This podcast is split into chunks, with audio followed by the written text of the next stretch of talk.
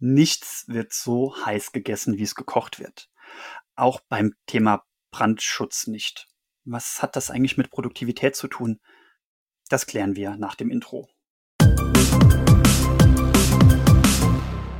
Und damit willkommen zu Produktiv hoch 3. Mein Name ist Sascha Feeth und ich möchte mit dir heute über Brandschutz sprechen und deinen Blick auf unschöne Ereignisse ein bisschen gerade rücken. Äh, zwei Gedanken dazu, die ich voneinander sortieren will. Das erste ist, diese Woche hat mich ganz schön genervt. Der Montag begann nämlich damit, dass ich vom Bauamt die Information bekommen habe, dass es eine Beschwerde über den Brandschutz bei mir im Studio gab.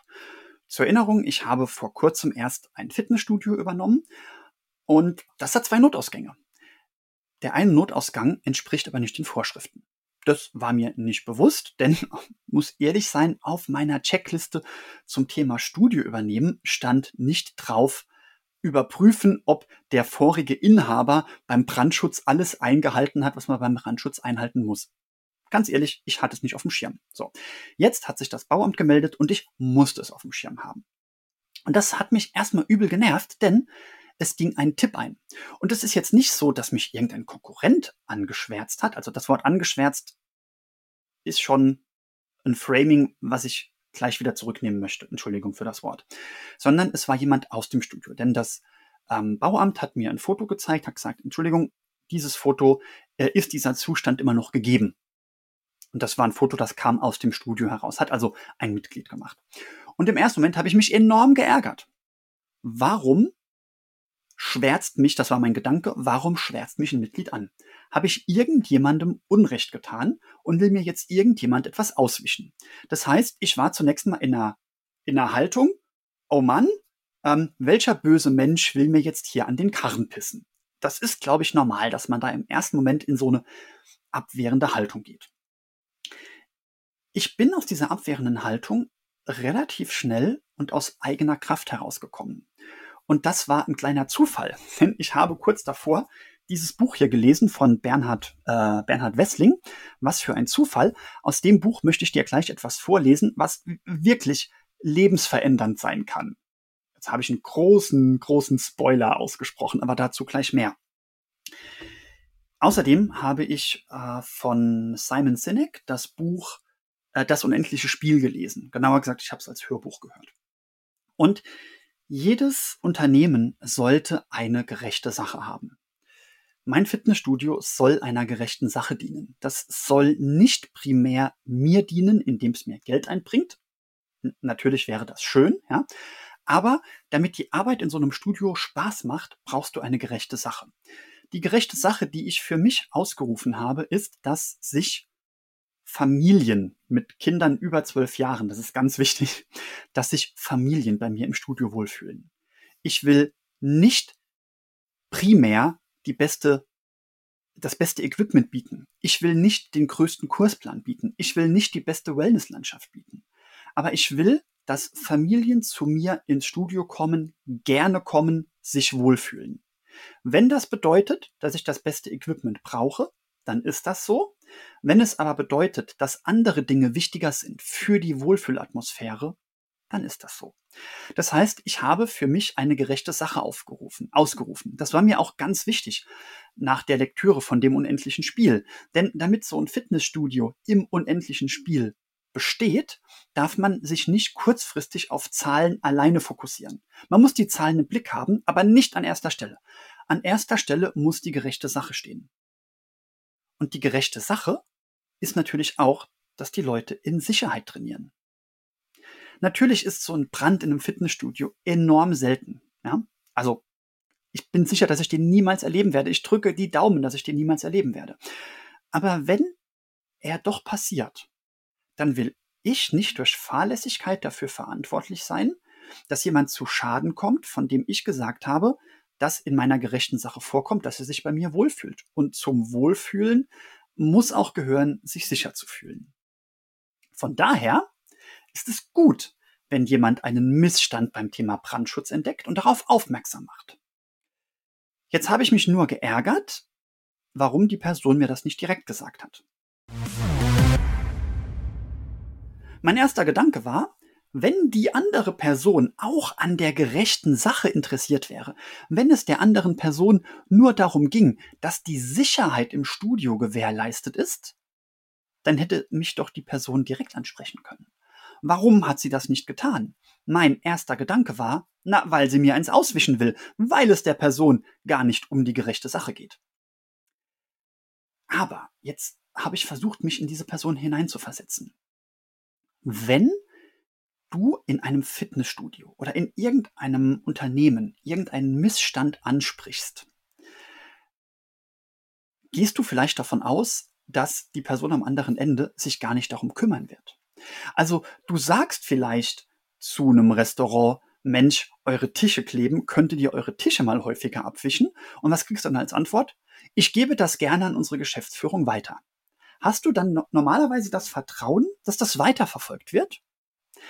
Ich glaube, die meisten von uns hätten das nicht. Wir alle haben doch in ganz vielen Situationen, wenn jemand vom Personal sagt, ich gebe das gerne nach oben weiter, dass wir dann denken, okay, und da versandet's.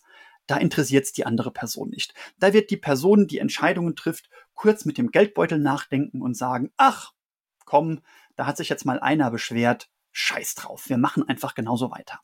Und das ist schlimm.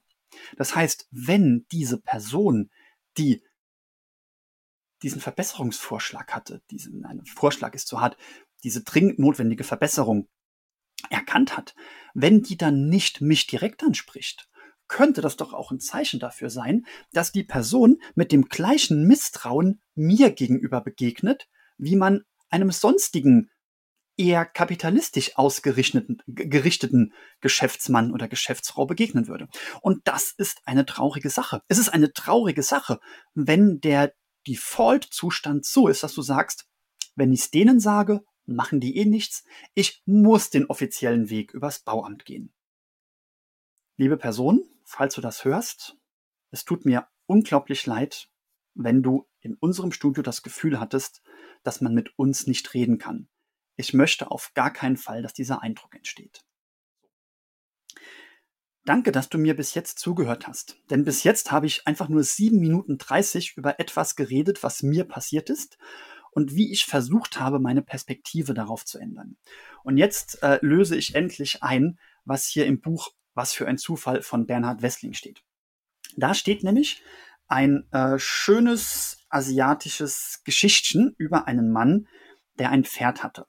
Ich lese es jetzt nicht wörtlich vor, sondern ich gebe nur den Ges Sinn der Geschichte wieder. Also, es war ein Mann in China, der hatte ein Pferd, das ihm eines Tages ausgerissen ist und äh, weg war. Und dieses Pferd war für ihn ganz wichtig. Es war ein, Arbeitspferd, er hat damit Geld verdient. Also es war schon äh, ein Verlust im ersten Moment, dass dieses äh, Pferd weg war. Also äh, kamen alle Menschen zu ihm und haben gesagt, Mensch, du armer Mann, dein Pferd ist weg, ist das nicht furchtbar? Und dann muss er gesagt haben, ach, wer weiß, ob das nicht eine gute Sache ist. Und dann, einen Monat später oder Monate später, kam das Pferd zurück mit einer Stute und äh, ein unglaublich tolles, schönes Pferd. Das heißt, der bis eben arme Mann, der gar nicht traurig war, hatte jetzt zwei tolle Pferde. Und alle Leute kamen zu ihm und sagten, ach du glücklicher Mann, du hast jetzt zwei tolle Pferde, herzlichen Glückwunsch. Und so wie er eben die Beileidsbekundungen nicht angenommen hat, nahm er eben die Mitleidsbekundung nicht an. Weil er, äh, die, die Gratulation nicht an, weil er sagte, wer weiß, ob das denn nicht ein Unglück ist, dass ich jetzt zwei Pferde habe. Und tatsächlich hat sich sein Sohn auf dieses neue Pferd gesetzt, um auszureiten, ist gestürzt und hat sich ganz schlimm ein Bein gebrochen. Also kamen wieder alle Nachbarn zu ihm und sagten, ach du armer Mann, jetzt ist dein Sohn von diesem tollen Pferd gestürzt und hat sich das Bein gebrochen. Und wieder nimmt er die Mitleidsbekundungen nicht an, sondern sagt, wer sagt, dass das nicht eine gute Sache ist, dass mein Sohn das Bein gebrochen hat. Und dann kam es etwas darauf, äh, begab es sich, dass die Barbaren die Grenze überquert haben und alle wehrtüchtigen Männer eingezogen worden sind. Nur der Sohn nicht aufgrund des komplizierten Bruchs. Also, das war aus diesem Buch, das packe ich dir in die Show Notes. Jetzt sagt also jemand zu mir übers Bauamt, äh, ich mache dir Ärger. Also vielleicht wollte er mir nur Ärger machen. Nehmen wir mal an, auch im schlimmsten Fall, dass mir da jemand nur Ärger machen wollte und dass es dieser Person überhaupt nicht um die gerechte Sache ging. dann würde ich sagen, wer weiß, ob das nicht für etwas gut war. Und ich sage dir, es war für zwei Sachen gut. Dieses Anschwärzen, jetzt habe ich das Wort doch wieder benutzt, war für zwei Sachen gut. Das erste, ich habe komplett neu über das Vertrauen nachgedacht, was die Mitglieder in mich und mein Team legen. Und ich werde mich künftig noch stärker anstrengen, dieses Vertrauen zu unterfüttern, zu belegen, dass man uns vertrauen kann. Und die zweite Sache, wir haben eine Auflage bekommen. Wir müssen den Fluchtweg etwas umgestalten. Und im ersten Moment dachte ich, so ein Scheiß. Jetzt habe ich aber gestern angefangen, den Fluchtweg umzugestalten und soll ich dir was sagen? Es hat riesigen Spaß gemacht. Es hat wirklich riesigen Spaß gemacht. Ich stehe noch mittendrin, das Büro ist gerade total chaotisch, aber es ist eine ganz tolle Ausrümpelaktion. Ich habe das Gefühl, dass nochmal alter Ballast weggeht und damit ist dieser Verlust des Pferdes ist eine großartige Sache für mich. Und damit wünsche ich dir eine entspannte, erfolgreiche kommende Woche. Und äh, bitte denk daran, du bist nur eine Next Action vom Erfolg entfernt. Und ich würde dir empfehlen, dass diese Next Action der gerechten Sache deines Unternehmens dienen sollte.